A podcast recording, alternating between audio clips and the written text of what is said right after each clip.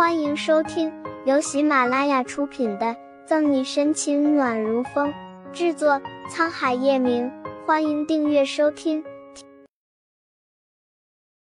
第六百一十九章，你们都自求多福吧。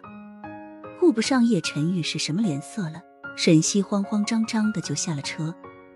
在回警局的路上，沈西脑子不停的想着今天发生的一切，可怎么也想不出是哪里出错了。能打开保险箱的只有杨局和他的指纹加密码。他既然不知道怎么回事，杨局也不可能陷害他，那储存卡怎么会不在？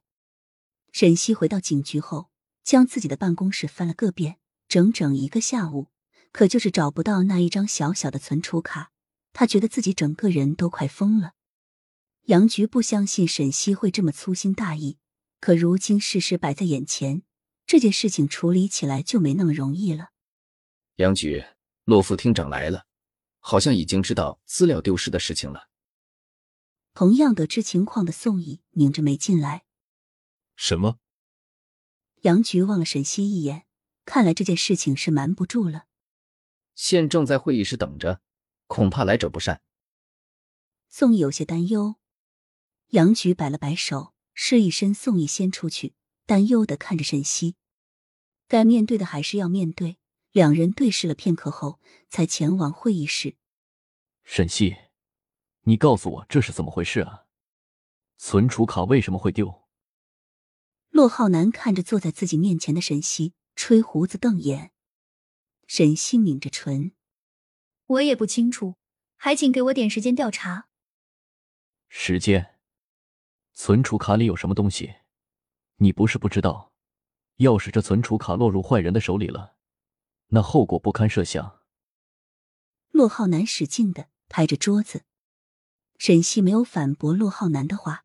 卡是在他这儿弄丢的，他很清楚事情的重要性。骆副厅长，对于卡丢失一事，沈队是无心之过，责不全在他。现在最重要的就是找到卡，以免落到恐怖分子的手中。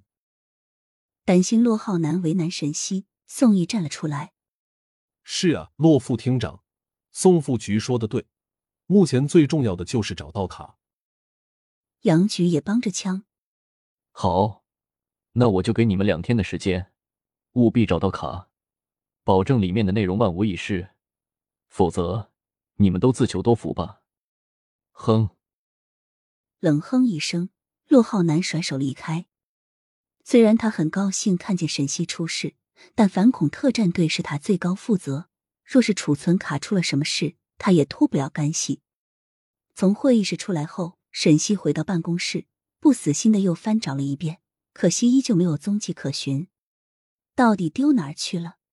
沈西紧皱眉头，除了空间有限的保险箱，各个抽屉都翻一遍找一遍，原本整洁的摆放也被翻乱，颇有些狼狈。悠悠。沈队这是在找什么呢？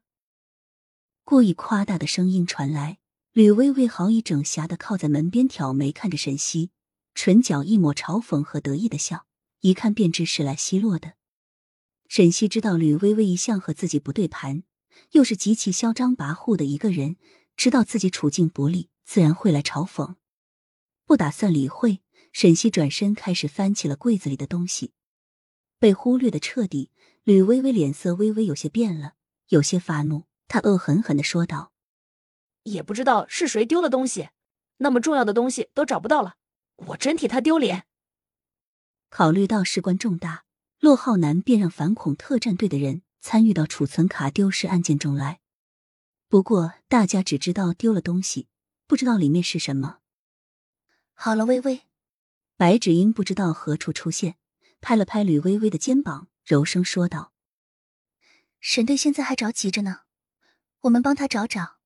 对付沈西，白芷英和吕微微永远站在一条战线上。”吕微微冷哼：“为什么要替他找？他自己丢了的东西，自己保管不力，为什么还要连累我们？如果是我，早就自觉请缨离开警局，怎么还会待下去？”吕微微冲着沈西瞪了几眼。虽然是这样白芷君轻皱眉头柔柔一笑眸子里的歹毒却怎么也藏不住。毕竟人也总会犯错就算沈西是队长他也会犯错啊本集结束了不要走开精彩马上回来。